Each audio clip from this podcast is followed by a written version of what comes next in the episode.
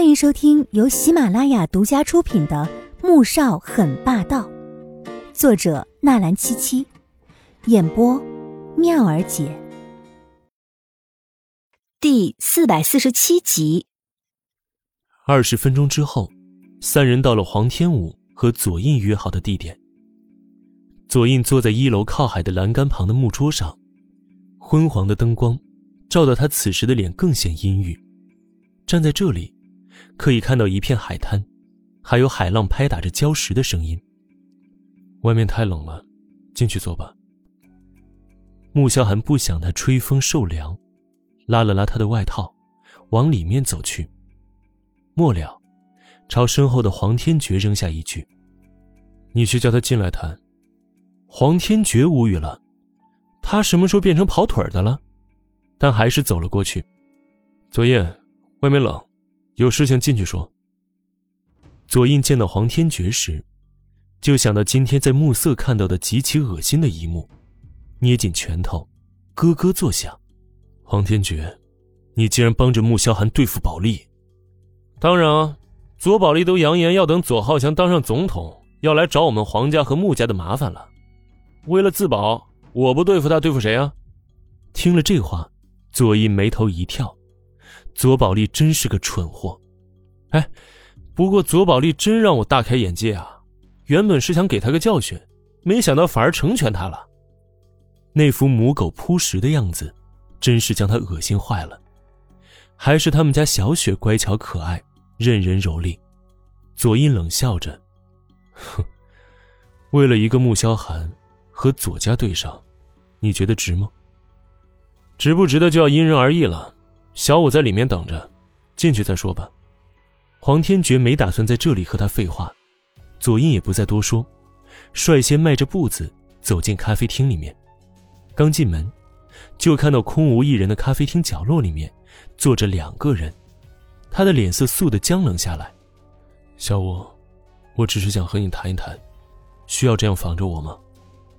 他以为只有黄天觉过来，没想到穆萧寒也过来了。黄天武点点头，觉得有些不妥，又摇了摇头。左印苦笑，坐了下来。你现在是想告诉我，你选择回到他身边？黄天武点点头。不是选择，我们是夫妻，本来就应该在一起的。左印深吸一口气，这才让自己的情绪变得冷静一些。刚才他之所以选择在外面，就是因为外面天气冷，可以稳定他的情绪。不想伤害他。我们已经订婚了，这件事情打算怎么处理？还有左宝丽被二十个男人强奸的事情，你想怎么善后？黄天武瞪大眼睛，不可思议的捂住嘴巴。他他怎么会？这件事情，你应该问你哥，还有他。左印冷笑，看向站在黄天武身后的两人。黄天武转过头。黄天觉却是一脸淡定的说道：“哎呀，小五，这件事情你不用放在心上啊，是左宝丽太饥渴了，你没办法想象啊，二十个男公关都搞不定他一个人。哎，我这里还有视频呢，你要不信，晚上可以让穆萧寒带你观摩观摩，那直接秒杀欧美大片儿黄天觉这话实在是太缺德了。穆萧寒皱皱眉头，那种东西，不能污了阿锦的眼。啊，也是。反正连我也看不下去。黄天觉若有所思的点点头，两人完全无视了左印的存在。黄天武心想：你们这样真的好吗？不怕把事态恶化了吗？左印的脸色一寸一寸黑了下来。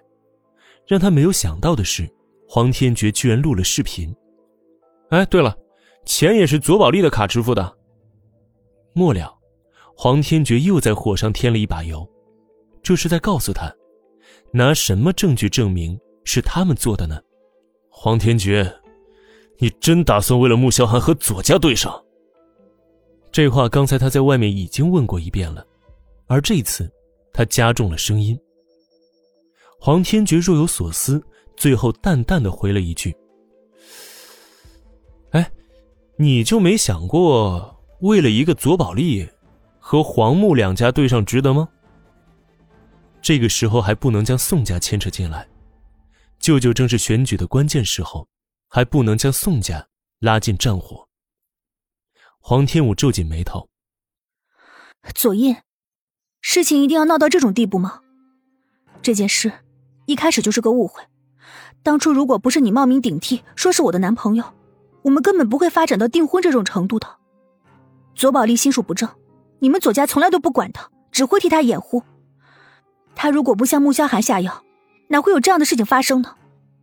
如果你想为他出气，可以提一个条件，只要我们能答应，一定满足你。他不想看到三大家族因为这些事情而闹得不可收拾的局面。条件。左印挑眉，抬眼，从黄天武的脸上跃到了穆萧寒和黄天觉的身上，最后，又回到他脸上。我只有一个条件，那就是婚约继续。你和他再无干系，这所有的事情我都可以既往不咎。不可能！不可能！